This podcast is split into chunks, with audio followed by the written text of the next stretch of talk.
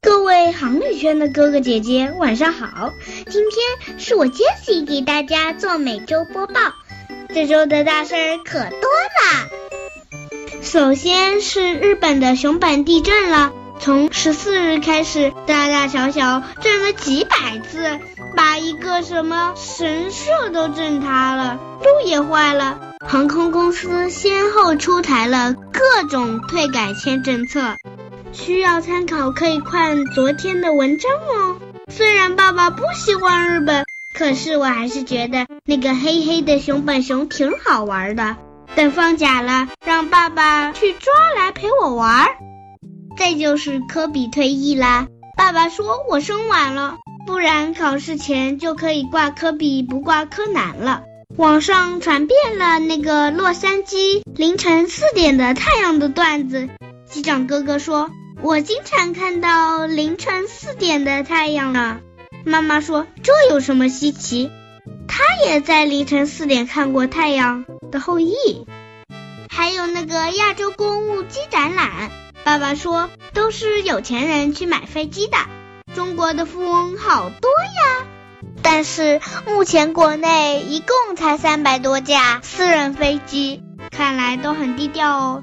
悄悄告诉你们，我也存了不少压岁钱。”等我长大了，也买一架飞机，爸爸当机长，妈妈当空姐，想去哪儿就飞去哪儿。咻！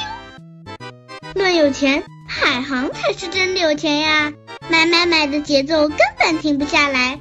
这次又花了九十四亿元收购了配餐公司 Get Group。妈呀，这个单词太难读了！我想呀，花那么多钱买一个食品公司。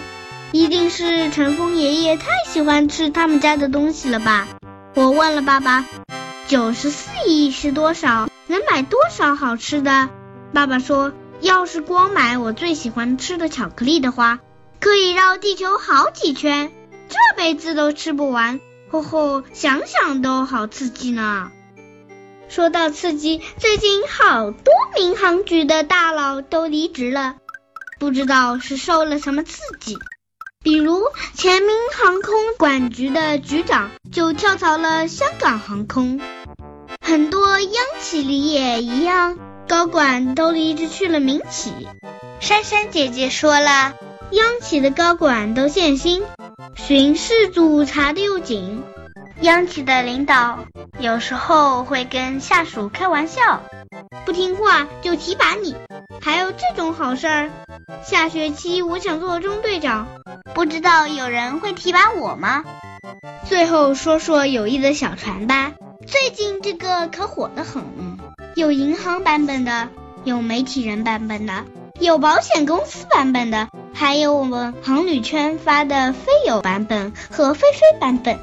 相信大家都看到了吧？我就奇怪了，这两只企鹅坐在船的两边，怎么就翻了呢？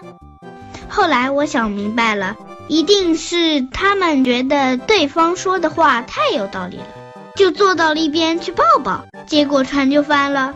爸爸说：“我还是小孩子，只要学会谦让，学会分享，我的友谊小船上朋友就会越来越多。”想想都有些害怕，人要是挤满了，那船不就沉了吗？我可不能让船沉了，毕竟还没学会游泳呢。